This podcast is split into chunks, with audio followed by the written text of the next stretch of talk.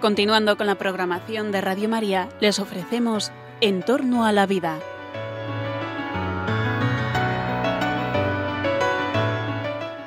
Es un espacio dirigido por José Carlos Avellán y Jesús San Román.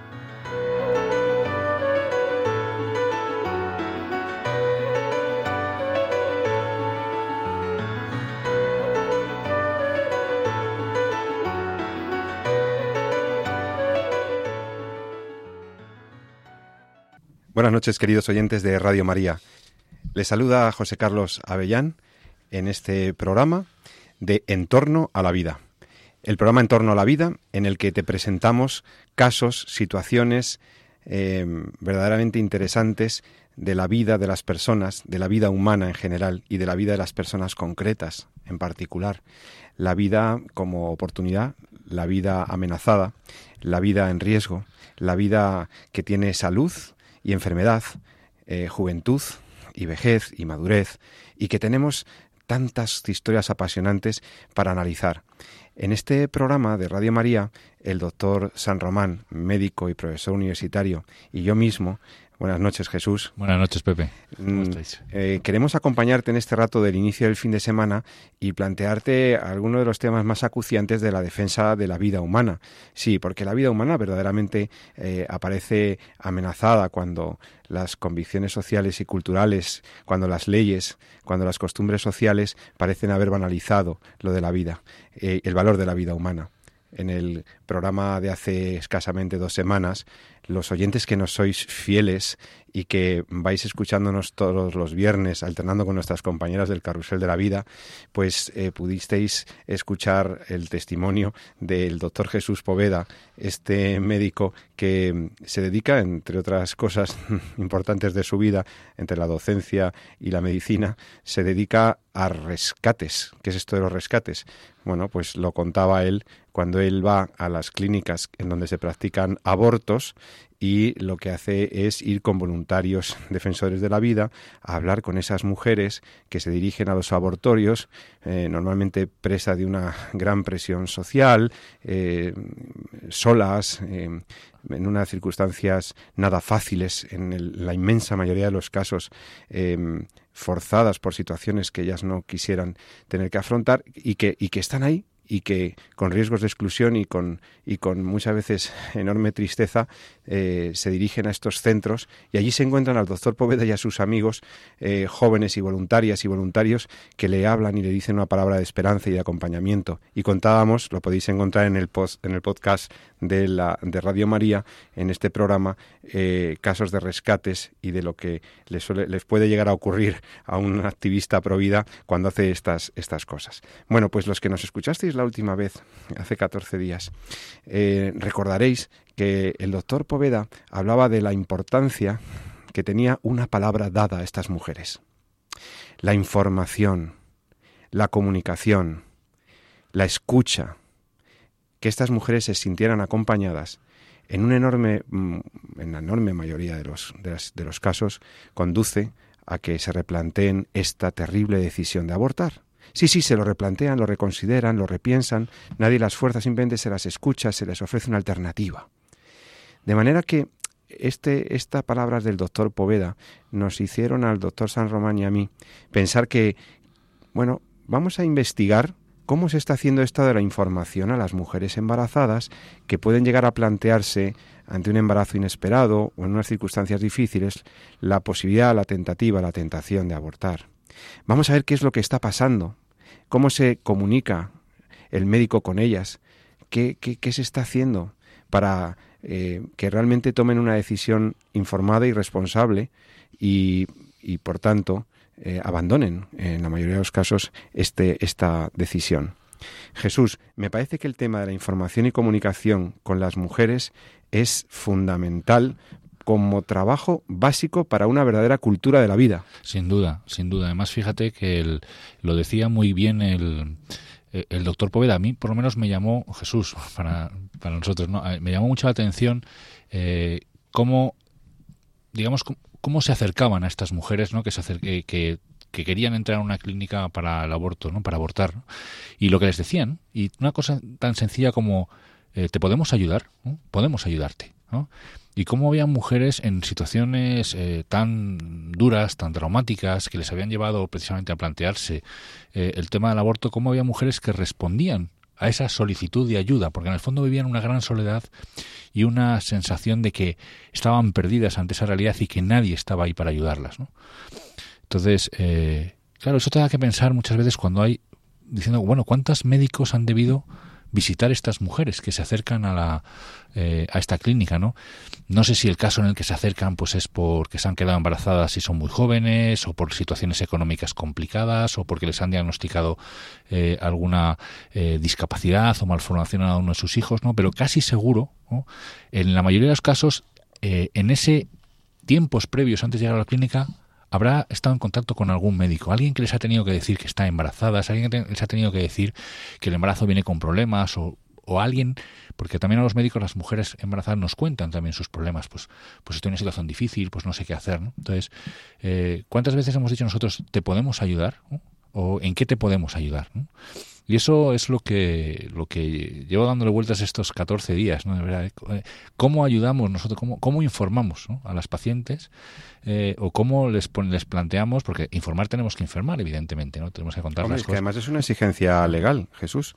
Para eh, practicar el aborto de acuerdo con la legalidad, Sí, eso efectivamente. Esto está decirle a la mujer lo que hay, sino también un deber legal. Está muchísimo más desarrollado en Estados Unidos. En Estados Unidos hay algunos estados que tienen una ley que es la, el derecho de la mujer a saber. El derecho de la mujer a saber. Se llama así, la ley del derecho de la mujer a saber, ¿no? a conocer, ¿no? Eh, y entonces ahí sí que cuando una mujer eh, se plantea eh, o plantea un aborto, el sistema sanitario está obligado a informar a la mujer de lo que es el aborto, de lo que significa el aborto para eh, la criatura, para su hijo que lleva dentro, eh, e incluso obligado a, a que la mujer eh, tenga opción a, acercarse o acceder a cualquier alternativa que pueda evitar que pueda abortar. Para que así, al fin y al cabo, la decisión, entre comillas, pues pueda ser lo menos coaccionada posible. Es decir, si yo me enfrento al aborto porque no tengo a nadie que me ayude, lógicamente el sistema, antes de acceder o antes de que puedas hacer el aborto, debería eh, permitirte que tú puedas acceder a todas las organizaciones que están ahí para ayudarte. Organizaciones pro vida, todas ellas, ¿no? Y de hecho el número de abortos ha descendido de forma muy, muy, muy significativa en todos los estados que tienen aprobada esta ley, ¿no? Y, aquí pasa también. Lo que pasa es que aquí no hay una ley que se respete de esa forma, simplemente es un... Hombre, hay que facilitar un sobre a la mujer, un sobre cerrado que lleva una serie de informaciones, pero, pero, realmente queremos saber cómo se hace esto. Contacto, mm. ese contacto físico que de, los rescatadores pro vida en las puertas de las clínicas en las que eh, están ahí, te dicen, mira, nosotros de verdad, de forma real, podemos ayudarte, ahí es cuando, cuando, vaya, pues es que hasta ahora Nadie me lo había dicho. ¿no? A mí me gustaría saber en qué medida se cumple la ley y en qué medida las mujeres pueden, en España, eh, realmente pueden sentirse verdaderamente informadas para que ese consentimiento a una práctica tan terrible, pues verdaderamente pudiera ser un consentimiento elegido fuera de coacciones, como tú dices. Y para saber eh, con precisión en qué medida eh, esto se realiza y en qué medida las mujeres pueden eh, tener eh, esta, esta atención y esta escucha y estas alternativas, pues vamos a intentar hablar unos minutos con una persona que es médico, bueno, además de que es madre de familia numerosa, es médico de familia, con muchos años de experiencia, con muchos años de trabajo con estos temas, tanto de educativos, informativos, como también clínicos, em, y que vamos a llamar por teléfono inmediatamente como experta de mm, Ondina Vélez, la doctora Ondina Vélez. Eh, experta en educación afectivo-sexual, experta en medicina de familia, doctora, profesora universitaria y madre de familia numerosa. Doctora Vélez, Ondina, buenas noches, ¿cómo estás? Buenas noches, ¿qué tal, Pepe? Ante todo, muchas gracias por atender la llamada de En torno a la vida, del programa de Radio María, que toca los temas de la bioética, de, la educación, de, de, la medicina y de su ética y todas estas cosas que sabemos que a ti te han interesado tanto. Y bueno, estaba anunciando a los oyentes que el tema que tratamos hoy la información y la comunicación con la mujer embarazada, pues también tú lo conoces muy bien. ¿Por qué? ¿Por qué lo conoces bien? ¿Has estudiado esto? ¿Qué experiencia tienes? Cuéntanos. Pues la verdad es que todo el tema del aborto y la información a las mujeres que están en riesgo de abortar es un tema que realmente soy experta porque la vida me ha hecho que me haya encontrado con muchas mujeres en esta situación. Yo hice la residencia además en el hospital de Leganés, que en su momento fue un hospital que se fundó para que las mujeres pudieran abortar en la sanidad pública. Sí, lo conocíamos como el Londres del Sur entre los residentes. Sí, sí, sí, el Leganés se llamaba. Sí. Entonces, por desgracia, cuando yo hice la residencia me encontré muy de cerca mujeres que venían allí a abortar de distintas zonas de Madrid porque no se les ponía ningún tipo de, de objeción. Entonces, bueno, pues también eh, poco a poco, al irme encontrando, pues me encontraba en la situación de que yo les quería decir algo, que no me podía quedar callada. Y por eso poco a poco me he encontrado con tantos casos en los que una vez que te vas implicando y cada, pues te obliga a implicarte cada vez más. Ondina, cuando, ¿qué es lo que ocurre en el corazón, en la mente de una mujer para que pueda llegar a plantearse eh, algo tan doloroso y siempre costoso y siempre gravoso y siempre oneroso y siempre trágico para ella como es la decisión de acabar con la vida de su hijo? ¿Qué, qué, qué puede estar ocurriendo ahí? Pues mira, la verdad es que yo he tenido ocho hijos, gracias a Dios, y claro, cuando uno ha tenido ocho hijos, pues mm, sé que un test de embarazo siempre es algo que te revuelve. Eh, siempre. O sea, es algo que te cambia radicalmente. En ese momento sabes que te cambia la vida, porque. Y de mis ocho hijos, pues algunos han sido más esperados y otros a lo mejor de repente me ha asustado más. Incluso una, por ejemplo, venía con un diagnóstico prenatal que no era bueno. Lo digo esto porque yo he aprendido más de cuando yo misma me he encontrado con miedo y me he encontrado ante un embarazo con miedo que a lo mejor de pensar que todo es perfecto. Entonces, eh, es verdad que las mujeres que recurren al aborto, todas, en el momento que tienen el test de embarazo positivo, tienen un brillo de, alegría, todas.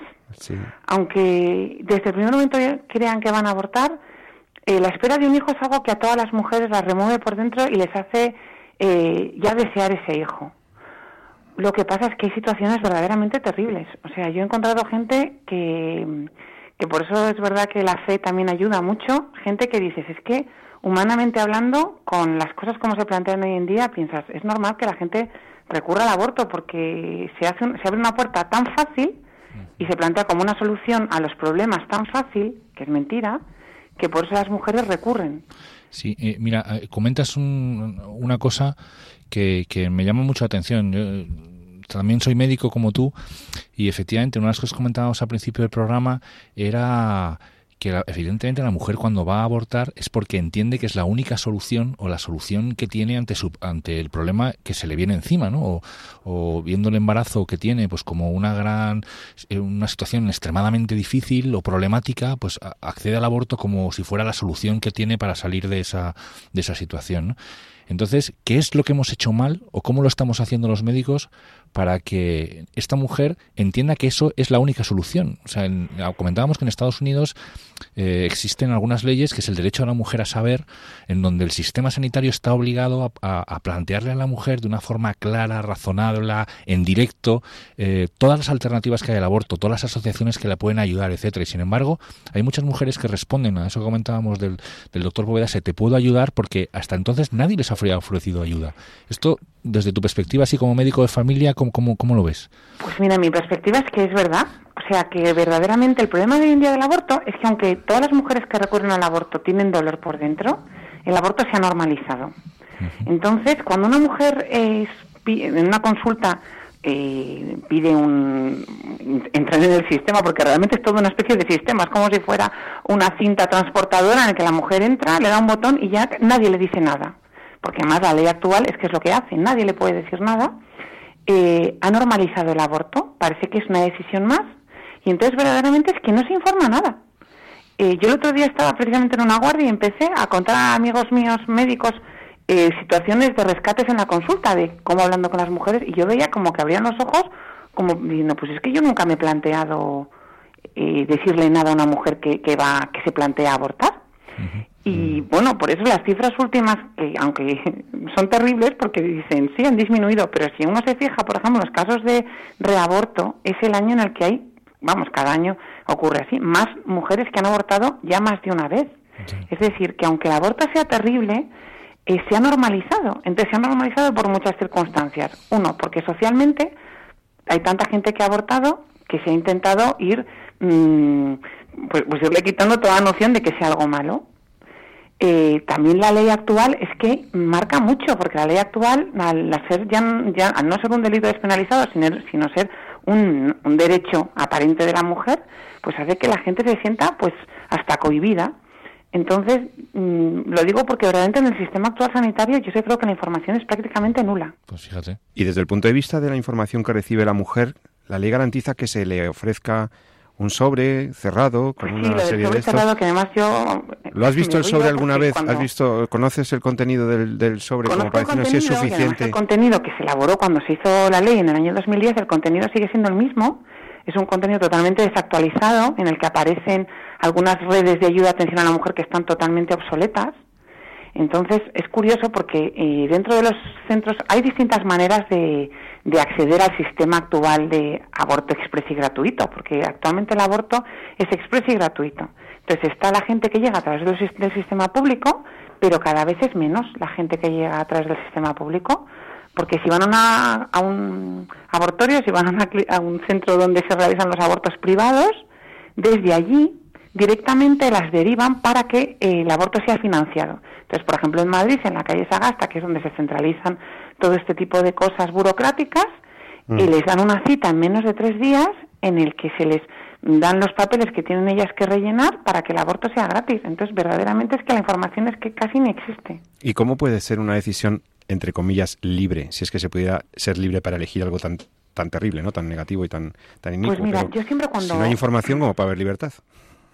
yo siempre que una mujer eh, en mi centro de salud ha querido abortar, siempre yo he querido verla, siempre. Yo he ido a otra consulta y compañeros míos me las han pasado en la consulta para que hable con ellas. Y lo primero que les, aparte de darles toda la información, eh, intentar que vean en qué edad gestacional está su hijo y que vean qué aspecto tiene. El otro día, por ejemplo, una, una chica que estaba embarazada y yo le enseñé a su bebé, me dijo, muchas gracias por enseñarme a mi bebé cuando estaba embarazada, porque se estaba pensando en abortar y haberlo visto en su momento, con una ecografía que yo le hice muy sencilla, y ver cómo movía los bracitos, pues ya le hizo querer seguir. ¿Quieres decirme que solamente viendo, o sea, con una sencilla eco, viendo lo que lleva, lo que porta dentro realmente, esa mujer ya cambió de opinión? Bueno, y además es que también otra cosa, a esta mujer ya le habían hecho otra eco. O sea, había ido al ginecólogo que le correspondía, pero el ginecólogo le había hecho una ecografía totalmente fría. Entonces ella, pues es verdad que la ecografía de, de primera de la gestación, si la persona que te la hace no quiere mostrarte el ser vivo que tienes, pues verdaderamente puedes decir unos puntos grises y blancos. Claro. O sea, es que importa muchísimo cómo te, cómo te lo presentan, cómo te lo explican. Mm, por eso vino a verme a mí, porque su madre era compañera mía, y entonces yo sigo con cuidado, estuve intentando que viéramos las manitas, y entonces, claro, verdaderamente personalizó a su bebé. Claro pero realmente esta chica, lo digo porque el, tema del aborto está en un momento muy complejo, se estaba planteando eh, abortar, porque yo sí que estoy viendo que hay mucha gente que se plantea, aunque todo lo que hemos hecho antes, pues piensan que el aborto puede ser hasta mm, piadoso en el sentido de vista que si un niño viene malo es mejor abortar. Si un niño no lo puedo tener es mejor abortar que darle una adopción, que es una cosa terrible.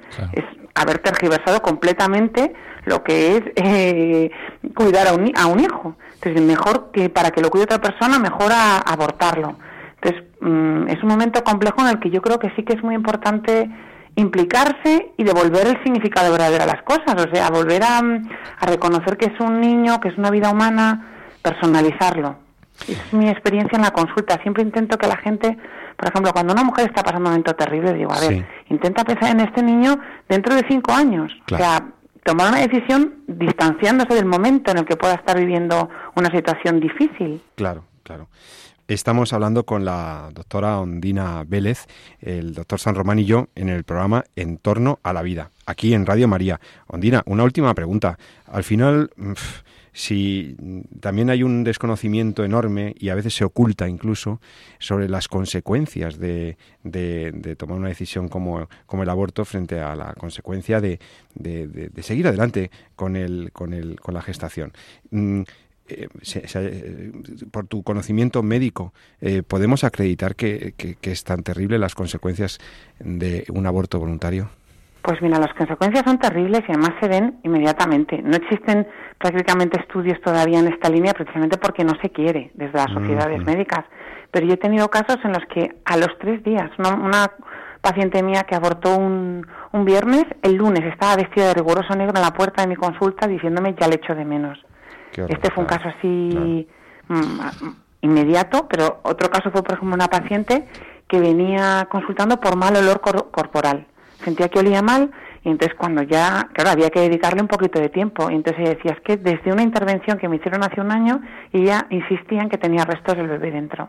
Fíjate, esto es, esto es para derivar a psiquiatría, ¿eh? O a, psicología. porque... Es que además caso era muy grave porque encima se iba, no era española, se iba fuera de España y le quedaban tres días para ir. Entonces yo sí que le hice una analítica para que se quedara, entre comillas, tranquila, pero después tuve que, que, ponerla de frente con el problema. Mira, esto cuando tú acudas a, vuelvas a tu país, tienes que ir por esta línea. Porque y en cambio, un caso tremendo. Y en cambio, cuando ellas toman la decisión, hacen caso de su médico que ha tenido esa voluntad de informarla, de comunicarle lo que hay y, y hablarle en positivo de su embarazo y darle alguna alternativa y esperanza, ¿no? Eh, en tu experiencia, cuando la mujer pues decide seguir adelante, ¿qué pasa? ¿Qué es una maravilla, ¿eh? porque yo sí que ahí tengo casos, además que luego te acuerdas toda la vida de mujeres que se vuelven heroínas.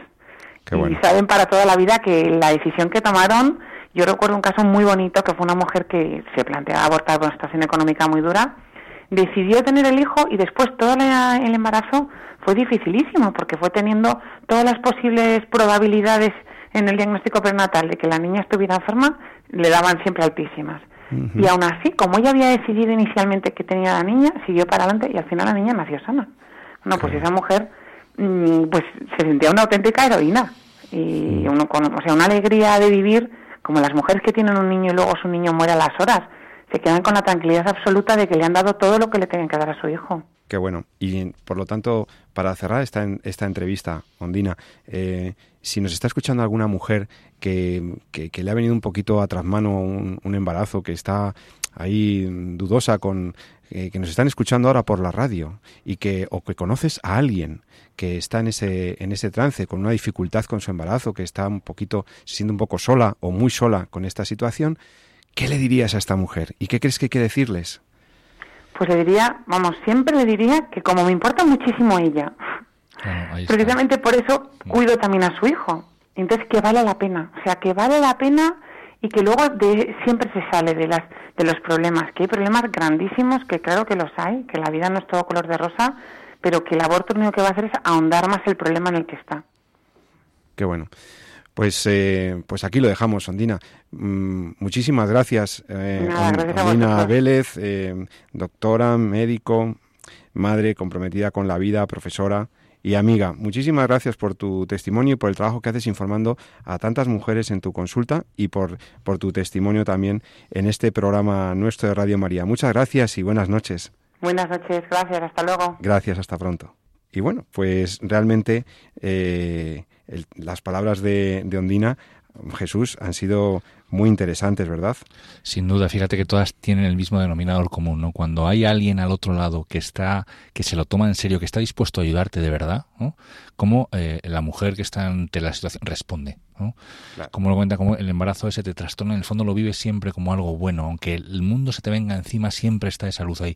Y, y cuando hay alguien que, te, que, que realmente está ahí delante y te dice, no te preocupes que esto lo vamos a sacar adelante, eh, es cuando te pones cuando te pones en marcha no y en el fondo eh, pues por un lado te da esa, esa sensación de, de alegría de saber pues, eh, pues gente como la doctora Vélez o como el doctor Poveda o como los de Fundación Madrina que también estuvieron aquí en algún otro programa está ahí ayudando ayudando a las madres. Eso te da mucha alegría. Por otro lado como médico también tienes un siento un cierto pesar de decir qué mal, ¿no? Qué mal lo estamos haciendo en algunos, en algunos aspectos, ¿no? Si, si estuviéramos con la mujer embarazada, a veces como estamos con otros pacientes, en el que te vuelcas, en el que dices, mira, este es el tratamiento que hay, esto va a ir bien, y estas son las opciones, y tienes esta, y puedes hacer así, o puedes hacer esto otro, pero esto es lo que mejor te va a venir. Si a veces pusiéramos el mismo empeño por sacar el embarazo, eh, probablemente habría, probablemente no, con toda seguridad habría muchos menos abortos en España, ¿no? El embarazo siempre es un bien porque el niño es un bien, porque la vida humana es un gran don, es un gran regalo.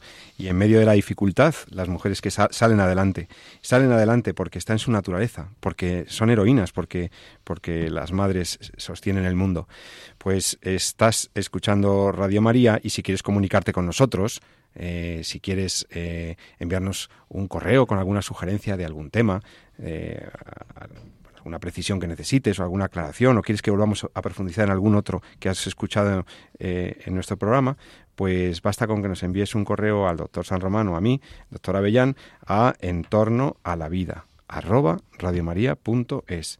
Entorno a la vida, arroba radiomaria.es. Y aquí estaremos en Radio María para escucharte. Ahora, eh, a la vuelta de unos minutos de musicales muy chulos, para que descansemos un poquito de este, de esta, de este tema, viene algo verdaderamente interesante. ¿Y si el embarazo viene con problemas? ¿Y si el embarazo viene con problemas serios del feto, de la madre o de ambos? Mm, ¿Cómo se comunica esto? ¿Cómo se hace? Vamos a entrar en casos y además con una experta que además ha hecho una tesis doctoral sobre este tema y que enseguida tendremos con nosotros. Con todos vosotros en Radio María en un par de minutos. Hasta ahora mismo.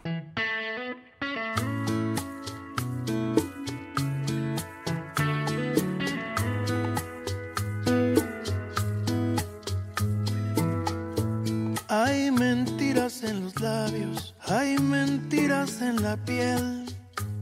Qué dolor.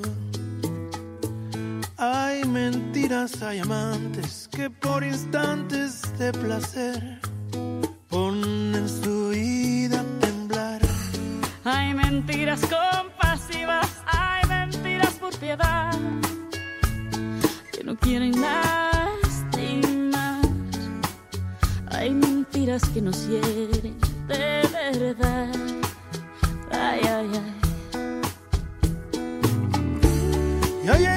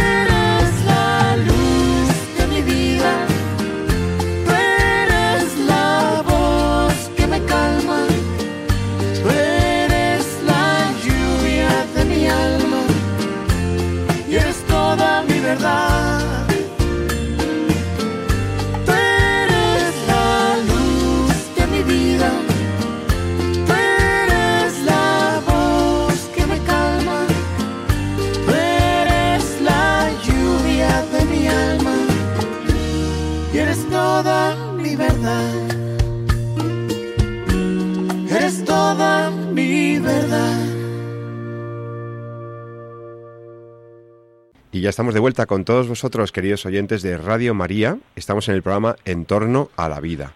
El doctor San Román y yo estamos tratando el problema y, y la problemática que se plantea alrededor de la información y la comunicación de la información médica, sobre todo cuando las mujeres están embarazadas.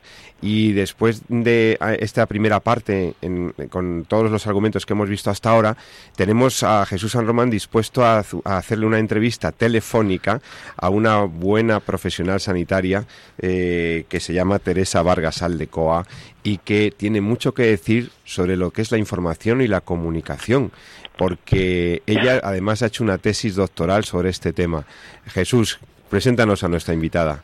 Sí, yo quería, es una antigua alumna del máster de bioética, actualmente máster en bioética, también máster en educación especial y, y pedagoga, y se llama Teresa, pero probablemente lo más importante es que sea, es madre de seis hijos, con una pequeña con síndrome de Down, y acaba de defender la, eh, su tesis doctoral, una tesis preciosa en la Universidad de Castilla-La Mancha, sobre el tema de, de- de lo que venimos hablando, ¿no? Y una cosa muy importante y de una gran responsabilidad que tenemos también los, los profesionales sanitarios, los médicos en concreto, y es cómo nos comunicamos con nuestros pacientes a la hora de dar noticias que tienen una trascendencia importante, como puede ser pues una enfermedad y en este caso, en el caso concreto de la tesis que ha defendido Teresa, eh, cuando tenemos que dar un diagnóstico de, de síndrome de Down o cuando tenemos que eh, enfrentarnos ante un embarazo que puede ser problemático. ¿no? Esta responsabilidad que tienen enormemente los médicos y que muchas veces valoramos poco porque lo hacemos mal y porque nos desvinculamos desde el punto de vista humano de ese diagnóstico que estamos haciendo, ha sido el objetivo fundamental de, de la tesis de Teresa.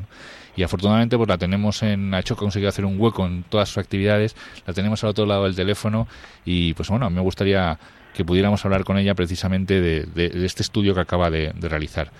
Muy bien, muchísimas gracias por invitarme al programa de Radio María y además me hace mucha ilusión porque este programa o hoy esta dirección de tesis eh, surgió de- de- del, del máster de bioética de hace muchos años, con lo cual para mí es un gran placer estar en este programa.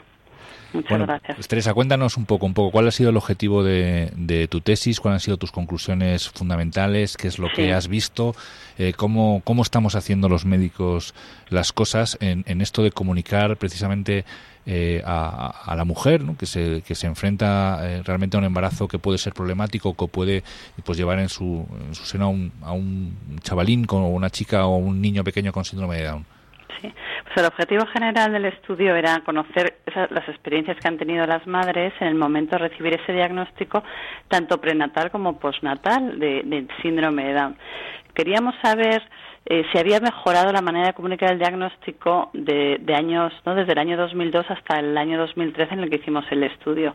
¿Por qué? Porque en el año 2002 un autor muy importante de Estados Unidos, Scott Koch, tiene una página web sobre el síndrome Down, es hermano de una persona con síndrome Down, médico genetista, realizó este mismo cuestionario que hemos aplicado nosotros en madres en, aquí en España y en Estados Unidos y las conclusiones eran que realmente la manera de comunicar el diagnóstico prenatal y postnatal no era satisfactoria y ellos realizaron una serie de recomendaciones a partir de las eh, informaciones aportadas por las madres. Dijimos, bueno, pues vamos a ver si en el 2013, después de tantos años eh, de recomendaciones por parte de los profesionales, ha mejorado esta manera de comunicar el diagnóstico. Por tanto, ap- aplicamos ese mismo cuestionario y realmente las conclusiones pues son eh, realmente las mismas. No ha habido una mejora en la manera de comunicar el diagnóstico fundamentalmente el prenatal, porque la paradoja y la conclusión es que en los últimos años hemos asistido a una generalización del diagnóstico prenatal de síndrome Down, porque las pruebas de diagnóstico prenatal han mejorado, y sin embargo esa mejora eh, o esa mejora en las técnicas, esa generalización del diagnóstico no ha ido acompañada de una adecuada comunicación, de manera que eh, ¿qué ocurre? Corremos el peligro de que no sea, ese diagnóstico prenatal no sea terapéutico, sino eugenésico, ¿no? Porque es verdad que el síndrome de Down no se cura. Eh, uno, la, la trisomía 21 se produce en el momento de la concepción y no tiene cura, pero sí puede ser ese diagnóstico terapéutico en el sentido de decir, bueno, pues este niño viene con síndrome Down, a lo mejor tiene una cardiopatía, vamos a detectarla intraútero y eh, nos sirve a lo mejor para realizar una intervención en el momento del nacimiento y dirigir a la madre hacia el hospital específico de cardiopatía, por ejemplo, ¿no? De manera que sí puede ser terapéutico también como preparación psicológica de los padres. Entonces, no se trata de decir que las técnicas de diagnóstico prenatal en sí mismas eh, son malas, ¿no? sino depende el uso que hagamos de ellas.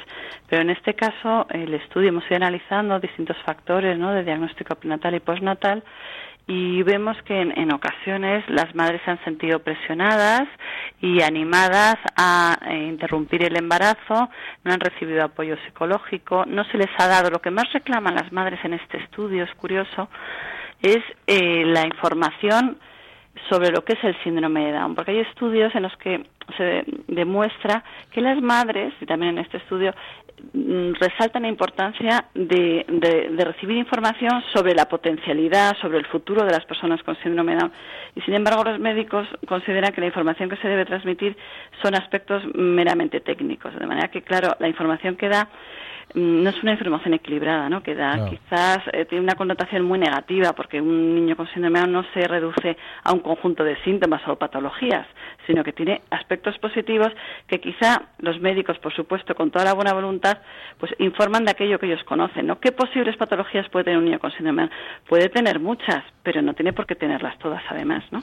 Y, o sea, que ¿tú crees que con el estudio que has hecho, que realmente, tal y como estamos dando la información, sí. realmente eh, prácticamente estamos abocando a una única alternativa a, o a un, muy pocas alternativas en, entre las cuales pues la más presente es eh, dirigir o casi dirigir a la paciente hacia el aborto. Pues en, un, un, en una gran proporción de casos sí. Además es, es curioso porque esta, este cuestionario recoge preguntas no solo cuantitativas, sino también preguntas abiertas. Sí. Y la manera de redactar eh, frases, que luego si queréis pues os las puedo leer, la manera de redactar la experiencia personal de las madres, pues en algunos casos es, es algo que, que, parece que nos lo hemos inventado. Va a ser imposible que en el siglo XXI pueda existir no madres que digan, pues tu hijo tiene síndrome de Down y, y realmente la comunicación haya sido empujando al niño, el carrito del niño dentro de la habitación y el médico ni entrar, ¿no? O sea, el problema es eh, no se trata aquí de, de, criticar ¿no? de la actuación de los profesionales sanitarios a los que yo tengo mucho respeto, sino que eh, se reclama en la literatura la necesidad de formación Ajá. sobre lo que es un niño con síndrome de Down y la necesidad de información. Hay que saber lo que es un niño con síndrome de Down y conocer la realidad de las personas con síndrome de Down para poder informar bien, porque ¿cómo vas a comunicar un diagnóstico si no sabes realmente en qué consiste? Claro. Tú conoces la parte médica, por supuesto, puede tener cardiopatía, atresia de duodeno, eh, puede, hipotonía, todo esto está muy bien, pero a un padre padre, si tú le das esta lista de patologías, ¿qué visión claro, se queda? claro. ¿Qué información? No se equilibrada, ¿no? Podríamos decir quizá que hemos perdido como médicos la visión del niño con síndrome de Down como mm. un paciente y es más, lo vemos más como un problema o como... Claro, claro, claro está. Además que se apela mucho al derecho al niño sano, ¿no? O al, al falso, eh, a la falsa paternidad responsable. Es que como algunos médicos, ¿no? Algunas madres te reflejan, como les han dicho, cómo has sido capaz de traer un niño al mundo, no te lo habían Ya. dicho antes. Claro. De manera que intentan en algunas ocasiones, no siempre, porque también en este estudio se refleja actuaciones muy positivas de los médicos. Eh, hay experiencias positivas y negativas, pero claro, las negativas no deberían existir, ¿no? Cuando estamos hablando de, Claro. del derecho a la vida, entonces sí que a veces eh, los médicos también, mm, por medicina defensiva, en algún caso ha habido denuncias por no haber detectado y en algún caso en este estudio sí que hay alguna madre que refleja que si ella lo llega a saber hubiera abortado, cosa que nos alerta, ¿no? Nos alarma porque una madre todo el tema del apego afectivo eh, va contra natura, ¿no? El, el, haber querido abortar a un niño. Pero eh, la experiencia general de las madres es que mm, realmente la primera noticia es la que se puede considerar entre comillas negativa y todo lo demás es maravilloso y esto es con lo que se tienen que quedar los médicos a la hora de dar este este diagnóstico porque no es una mentira es una realidad vivida Sí. por por las personas con síndrome de Down por los padres, por los hermanos, por las familias, que por supuesto tiene, no deja de ser eh, un síndrome, pero como dicen ellos, no es una enfermedad. O sea, hay niños con síndrome de Down que son completamente sanos y Sí, que hacen claro. una vida eh, con una calidad de vida, además el tema calidad de vida es un tema no muy controvertido en la bioética, pero que hay niños con síndrome de Down y chicos mm, que tienen, bueno, pues no tienen ninguna patología seria y si la tienen, pues la tienen, ¿no? Como lo podemos tener cualquiera de nosotros. Teresa, en tu, creo recordar que en el, en el trabajo te refieres precisamente a esto, ¿no? A cómo la comunicación de la primera noticia, de esa, de esa noticia eh, controvertida de, de, la que estamos hablando, sí. mmm, podría ser brusca todavía, ¿no? Y que esto quizás se tendría que mejorar. Eh, la, eh, ¿cómo, ¿Cómo podríamos mejorar el modo de, de, de comunicar? Claro. Bueno, pues existen ya recomendaciones por el estudio de Canal y Scotco y distintas asociaciones de, de, medicina. Por ejemplo, en el tema del cáncer hay muchas recomendaciones y protocolos de comunicación de malas noticias. Lo que pasa es que se tienen que implantar porque no suponen ningún coste y, sin embargo, no se están llevando a cabo, ¿no? Entonces, recomendaciones generales. Pues decirlo lo antes posible, no esconderlo. Lo tiene que hacer el profesional que mejor conozca el síndrome de Down. Hay, es importante hacerlo, ¿no? La comunicación a ambos progenitores. Es muy corriente que el pobre padre reciba en el pasillo, en el mismo paritorio, la noticia de tu hijo eh, es mongólico, porque además a veces se utilizan términos peyorativos, ¿no? Bueno, pues tu hijo tiene síndrome de Down, explicar. Lo perfecto es dar la comunicación en presencia de ambos y con el niño delante, porque no es lo mismo que te digan, tu niño tiene síndrome de Down y se lo han llevado corriendo, ¿no? A, pues a lo mejor a la incubadora o a la UCI sin haberlo visto, en el que uno se empieza a imaginar todo tipo de, de, patología, que tenerlo en tus brazos, que no el tema del apego afectivo, cuando una madre ve a un niño con síndrome de Down, no ve un niño con síndrome de Down, ve su niño, este es mi niño y además, ¿no? como algo accidental, tiene síndrome de Down. Entonces es importante dar la comunicación a ambos progenitores y en presencia del niño, en un sitio privado, que no esté todo el mundo delante. Y no dar el pésame, ¿no? lo siento mucho, no como lo, dar la enhorabuena, tú has tenido un hijo, y enhorabuena por el niño. Luego ya pues la información darla de forma dosificada. Es muy, hay un autor que a mí me gusta mucho que dice que la comunicación tiene que ser eh, entenderse como un proceso, no como algo puntual o un resultado. Es un proceso en el que tú poco a poco pues le vas diciendo a la madre eh, pues que hay que ir haciendo al niño, ¿no? No empezar a dar una, como digo yo, los prospectos de, las medicinas, que si los lees no te tomas la medicina, ¿no? Pues no me diga, mira, tu hijo a los 20 años puede tener Alzheimer, porque los niños con síndrome lo, no lo pueden tener en mayor medida. Oiga, hábleme de, del desarrollo de mi hijo de 0 a 3 años, ya poquito a poco si eso ya iremos viendo, ¿no? A ver qué es lo que pueda tener, pero la información tiene que ser dosificada, lo que se suele hablar en medicina de la verdad soportable. Y es muy importante fomentar también el, poner en contacto con otros padres. En las fundaciones de síndrome de Down existe un folleto y existe un programa que se llama Padre a Padre en la que se ofrecen para ir a los hospitales para ayudar y apoyar a los nuevos padres. Lo que ocurre es que en muchas ocasiones no se recurre a estas fundaciones, que lo hacen de forma altruista. Es una pena, ¿no? Que realmente no acudan unos padres los que cuenten en su, su experiencia personal y que no les proporcionen estos este material escrito, ¿no? Para que reciban ese apoyo psicológico. Tengo entendido, eh, creo que también lo has mencionado, que, hay un incremento en las pruebas de diagnóstico prenatal. Eh, no solo que se han mejorado, sino que cuantitativamente que hay una, un incremento significativo de la aplicación de pruebas de diagnóstico prenatal, fundamentalmente orientadas a la detección de síndromes de origen genético. Eh, ¿Por qué crees que es esto? Y, y también te quería preguntar, ¿cómo crees que puede influir o puede estar influyendo en su caso la regulación de la Ley 2 2010 de interrupción del aborto en la práctica de las pruebas de diagnóstico prenatal y en la forma en cómo se comunica el diagnóstico.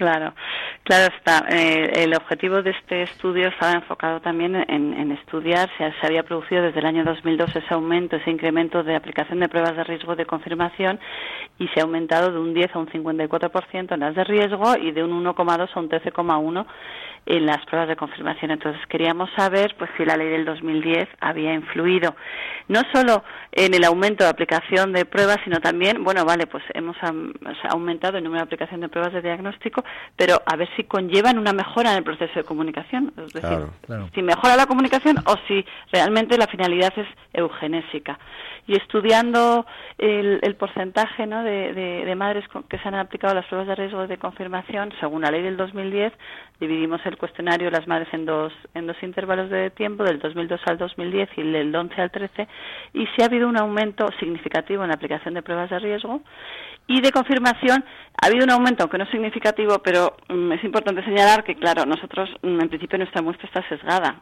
porque solo tenemos aquellas madres que que han tenido una prueba de confirmación y que han decidido continuar con el embarazo. Pero no tenemos en cuenta las madres que han decidido interrumpir, que sí que el estudio colaborativo español de malformaciones congénitas refleja el número de nacimientos de niños con síndrome de Down, que es una gran paradoja y es eh, bueno pues algo que se desconoce, pero que es real, ¿no? Desde el año 2000, desde el año 85 que se despenalizó el aborto hasta el 2011 ha disminuido de un 14,78 la frecuencia por cada 10.000 a un 4,84. Y en el mismo estudio del ECEM se dice que se debe a la interrupción voluntaria del embarazo, es decir, que no, no ha disminuido el nacimiento de niños con síndrome de Down porque hemos mejorado y hemos, Ya. ¿no? Es una enfermedad se que se tienen cure. los niños antes, sino que al revés, incluso la, la edad del primer parto es más tardía. Claro, entonces, y- claro, y en el estudio del ECEN viene también la gráfica por edad materna, se dice que ha disminuido. Eh, las madres mayores de 34 años sabemos que el- el- no es una de las principales causas, aunque no la única, de nacimientos de niños con síndrome de Down. Y la propia SEGO dice que había un incremento de madres con embarazos de niños con síndrome de Down, pero eh, lejos de aumentar el nacimiento de estos niños, ha disminuido. Que no, la Claro. es la gran paradoja. Tenía que haber aumentado el número de nacimientos, puesto que ha aumentado el número de embarazos, pero no ha aumentado debido a la interrupción voluntaria del embarazo. O mal llamada, que me gusta más llamar aborto, ¿no? Pero Sí. bueno. Y claro, eso eh, es el- la ley del 2010 lo que está conllevando es a la disminución de niños con síndrome. Se suele decir que son niños en peligro de extinción. No porque sea la cromosomopatía eh, más grave, sino que es la más fácil de detectar. Y el problema está en que hasta ahora podríamos decir que las pruebas de confirmación, la mecentesis, la biopsia corial, la cordocentesis tiene un cierto riesgo y las madres les puede dar miedo el aplicársela. El, el peligro está en las nuevas pruebas que están surgiendo ahora que no tienen, ¿no? que son inocuas y que van a detectar con una simple prueba de forma muy rápida si la madre está embarazada de un niño con síndrome de Down. Y mm, el mayor problema es que no se le da tiempo a la madre a tomar la decisión. En el caso de aborto eugenésico, en los tres supuestos de la ley del 2010, no se exige que haya un papel eh, informativo sobre el apoyo a las madres embarazadas con esta Claro, eso sí, discapacidad. La ¿eh? otra cosa que quería preguntarte. Decía que cada una de las gran muestras que tienes del estudio que has hecho son mujeres que han decidido seguir adelante Claro. con su embarazo. Entonces, claro, ¿cómo es, cuál es la opinión de estas madres cuando, cuando la información, pues eh, alguna habrá, ¿no? que se haya hecho correctamente, que se hayan puesto eh, alternativas, que, que, que hayan tenido precisamente esa información respecto a esas asociaciones de padres donde pues eh, se enfoca eh, pues la, la, la capacidad de tener una vida plena de un niño con síndrome de Down. ¿Cómo responden las madres cuando, cuando se les informa correctamente? Sí, cuando se les informa correctamente, ellos lo- en los relatos, puedo leer algún relato, ellos sí que, algunas madres sí que informan en las que se les ha dado un apoyo en el diagnóstico prenatal, hay experiencias prenatales positivas que nosotros las, Sí. las hemos recogido, puedo leer alguna experiencia prenatal positiva. Muy bien, pues, Eh, dice, por ejemplo, las visitas a la consulta de mi médico me ayudaron mucho. Me sentí segura de mi, de mi decisión, apoyada y comprendida. Su cercanía sin atosigar, sus palabras sin aturdir, su apoyo sereno. Otra madre dice, me apoyaron desde el primer momento en seguir adelante con el embarazo. Si eso era lo que yo quería hacer. Mi médico que me llevó el embarazo fue una auténtica maravilla por su imparcialidad y por su humanidad al saber que decidíamos tener a nuestra hija. De manera que sí hay experiencias positivas y es importante concluir que esto sería lo, lo lógico que se diera en todos los Claro, casos. ¿no? claro, ahí está, ahí está claro. El problema está que dices, bueno, hay experiencias positivas, sí, pero es que no debería Es que haber ese sería el negativa. estándar, claro, exactamente. Claro, no debería haber ninguna experiencia negativa y, el- y los resultados de este estudio reflejan eh, la experiencia de las madres que han, que han decidido seguir con el embarazo, pero ¿cómo ha podido influir la manera de comunicar, de comunicar el diagnóstico en la decisión que toma la madre?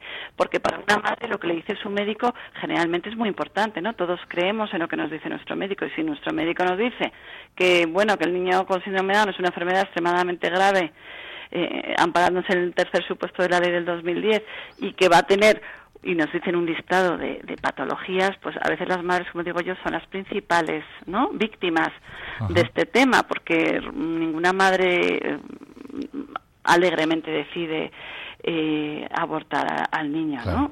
Eh, Eso es lo que opino yo. Entonces, cuando dicen es que, que las madres, ¿cómo se les ocurre? No, es que yo creo que hay muchos factores que entran en juego. Por supuesto, no solo es el, el hecho de la comunicación, hay otros factores. El, el apoyo de los familiares es muy importante, el apoyo de la, de la sociedad también, ¿no? De hecho, creo recordar eh, que la- el mismo artículo 17 de la Ley 2 2010, eh, la ley de, del, del aborto, eh, prevé que, que haya información por escrito a las mujeres sobre los derechos, prestaciones y ayudas públicas ahora sí estoy leyendo, públicas existentes de apoyo a la autonomía de las personas con alguna discapacidad, la red de organizaciones sociales de asistencia social a estas personas. O sea que hay una previsión en la norma de que se informe realmente a las mujeres de que si hay, hay una red de apoyo social a la situación de la discapacidad. Claro, y el derecho de las personas, el documento sobre los derechos de las personas con discapacidad del año 2006, que también hay que apelar. Entonces, bueno, hay que respetar los tiempos, hay que dar un documento escrito con las posibles ayudas que pueden recibir las madres sobre los derechos de las personas con discapacidad. Hay que darles un tiempo de espera porque si algunas madres su experiencia lo que comunican, ¿no? Su relato personal es mm, me dieron mucha prisa, me metieron mucha prisa porque realmente no había tiempo ya por el tema del periodo del legal. Plazo legal. Del mm. plazo legal, aunque hoy en día en el tercer supuesto caso de enfermedad extremadamente grave, incurable, no hay ningún problema, de manera que posiblemente la experiencia de estas madres será del 2002 al 2010, ¿no? A partir del 2010 mm. ya no tenemos ningún ninguna prisa, pero sí es cierto que mm, hablando con médicos eh, ginecólogos en ejercicio, ellos me dicen que cada vez se hace menos eh, amniocentesis y cada vez se hace más biopsia corial. ¿Por qué? Porque se hace a partir de la semana 8 y es mucho más fácil convencer a una madre que aborte embarazada de ocho semanas que de doce, porque cuando uno empieza a notar los movimientos del niño, ya por mucho que le digas que aquello no es un niño, pues no, ¿verdad?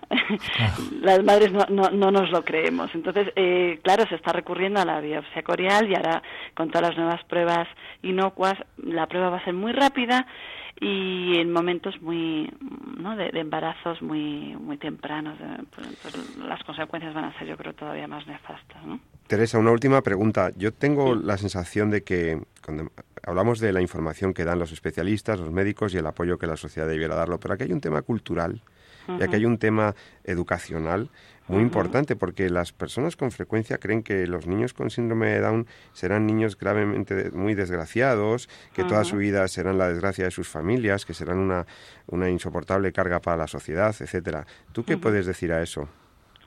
Pues sí, efectivamente es una falta de, conocimiento. Y cuando te dicen, pues cuando se da el pésame a una persona que tenía un niño con síndrome en el fondo es una falta de conocimiento, porque todas las madres cuando decimos, no, pues es que es maravilloso, quizás la gente que está ¿no? a nuestro lado piensa, pobrecita, ¿no? Intenta consolar. Sí, como que se ha resignado, sí. Claro, lo acepta como un mal menor cuando realmente y no solo lo digo yo como experiencia de una madre de, madre de una niña con síndrome de Down que por supuesto tiene sus pros y sus contras pero como cualquiera de mis otros cinco hijos no como digo yo pues la, como siempre yo siempre señalo no ojalá la, lo único malo que me suceda en la vida con mis hijos es tener un hijo con síndrome de Down. Yo firmo no porque cuántas mm. cosas nos pueden ocurrir. Pilar es una niña que tiene una vida plena que va hoy día está en el colegio tiene pues está aprendiendo a leer tienen programas de, inserción laboral, trabajan realmente no haciendo como que hacen, sino que son capaces de trabajar, manejan el iPad y el ordenador mejor que yo. El lenguaje quizás es lo más retrasado, por eso las personas eh, que no que desconocen este síndrome pues piensan que quizás su capacidad cognitiva es menor, pero tienen una, una potencialidad de desarrollo impresionante. A mí cuando me preguntan, ¿te han dicho hasta dónde va a llegar tu hija? Yo contesté, ¿a ti la tuya? Pero la mía no tiene síndrome de digo, la mía, la mía sí, pero yo no sé hasta dónde va a llegar un hijo. Ninguno, ni el que tiene síndrome de ni el que no. Allá ¿no? hasta allá hasta donde se deje ser llevado y, la potencialidad de la persona es algo que uno mejora desde que nace hasta que muere, da igual que tenga síndrome de Down o no. Entonces esa visión de potencialidad de las personas a mí me gusta mucho citarla y además no solo experiencia personal, hay estudios realizados por Scott, este autor que comento de Estados Unidos, que ha colaborado con nosotros, en el que ha, estudiado eh, la percepción que tienen los padres de niños con síndrome de Down, la que tienen los hermanos y la que tienen las propias personas con síndrome de Down.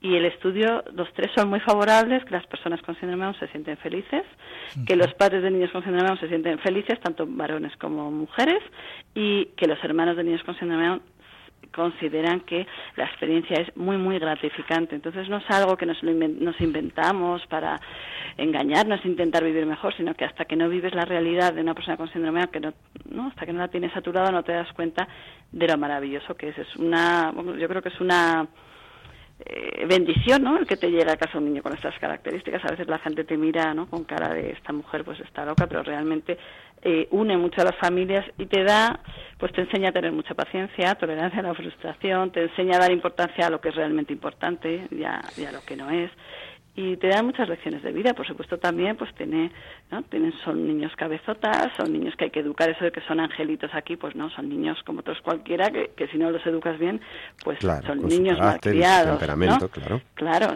exactamente igual yo es que no veo realmente cuando eh, aceptas a un niño con síndrome de Down realmente no ves la diferencia y lo educas lo ves como pues como un niño más no tú vas por la calle y te miran y dices por qué me mirarán y luego dices anda pues es verdad que es que voy con un niño con síndrome de Down pero te olvidas no porque tú normalizas la situación tanto que pues realmente es uno más en, en- en tu familia no y debería ser uno más en la sociedad. Pues Eso, muchas gracias, eh, Teresa. Así A debe ser. Creo que ha sido muy interesante y muy ilustrativa tu, tu, entrevista porque los oyentes han podido conocer cuál es la situación sobre la, información y la comunicación del- de este diagnóstico, cómo lo hacen los profesionales, cómo se debería hacer. Has dado algunas indicaciones muy valiosas. Están en tu trabajo, en tu valiosa tesis doctoral. Enhorabuena por tu tesis, por tu trabajo y sobre todo por tu testimonio personal de, de- de- de compromiso y, y de amor a estas personas y, y por tu ayuda a que mejore el ámbito sanitario en este sentido. Muchísimas gracias, Teresa, y Pues, felicidades. muchísimas gracias a vosotros y seguiremos investigando el tema de, Pues la, a- comu- de la comunicación Adelante, adelante, Teresa. Muchas gracias. Hemos hablado con Teresa Vargas Aldecoa, pedagoga y experta en comunicación de este tipo de, de noticias. Muchísimas gracias. Hasta, hasta, hasta pronto.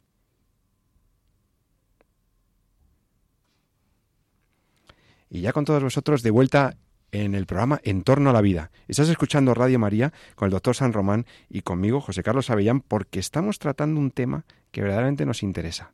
¿Cómo se está ayudando, cómo se está informando a las chicas, a las mujeres que se encuentran con un embarazo no deseado, no o no esperado, y que en un momento determinado han llegado a plantearse la posibilidad de abortar? Nos hemos dado cuenta de la importancia de la información y de la comunicación. Nos hemos dado cuenta de los datos que, dos expertas eh, han facilitado sobre este punto. Eh, yo creo, Jesús, que la conclusión es que cuando hay información, cuando hay comunicación, la mujer sale adelante, el niño sale adelante, la vida se abre paso y todo se vuelve de otro color. Sí, pero fíjate que tanto eh, Ondina como Teresa eh, han comentado una cosa muy muy bonita, muy importante, es cuando humanizas lo que tienes delante, ¿no? Cuando asumes eh, que tienes delante a una mujer embarazada que está en una situación problemática y que tiene un hijo dentro, al cual ella en el fondo quiere sacar adelante también, ¿no? Y entonces cuando eh, cuando te vuelcas, cuando entiendes que eso es un problema, pero que tiene soluciones que se pueden sacar, que se pueden poner en marcha y las canalizas, ¿no? Y, y- ofreces alternativas, es cuando, cuando las madres responden, cuando los problemas eh, se solucionan. El problema es cuando te, desde una perspectiva fría, pues un poco te, te desinteresas, ¿no? O dejas de lado, eh, el fondo, a tu paciente, ¿no? A la que viene a verte, ¿no? Que es la mujer embarazada con su hijo. Animamos pues a todos los profesionales de la salud, eh, enfermería, médicos, psicólogos, terapeutas, también a los asistentes sociales, a todos los que tienen contacto con la mujer, a que informen verdaderamente de la, de la verdad de lo que es un embarazo, ¿no? que realmente ofrezcan alternativas, que acompañen a esas mujeres, que no las dejemos solas. Bueno, Jesús, yo creo que ha sido un programa muy interesante, muy esperanzador, porque hemos visto como cuando se comunica y se informa y se presenta la verdad, pues eh, Dios siempre ayuda. Y ahí está la Madre también, la Virgen María, para ayudarnos. Así que, bueno, lo dejamos aquí. Buenas noches, doctor San Román, que tenga usted un feliz fin de semana. Muy buenas noches Y a buenas todos. noches a todos los oyentes y a todos los que nos han escuchado, en particular a las mujeres que nos han escuchado hoy. Eh, A las madres. a las- madres y a las, y a las gestantes que ya son madres en ciernes, pues a todas y a todos, feliz fin de semana, amen la vida y defiéndanla. Muy buenas noches.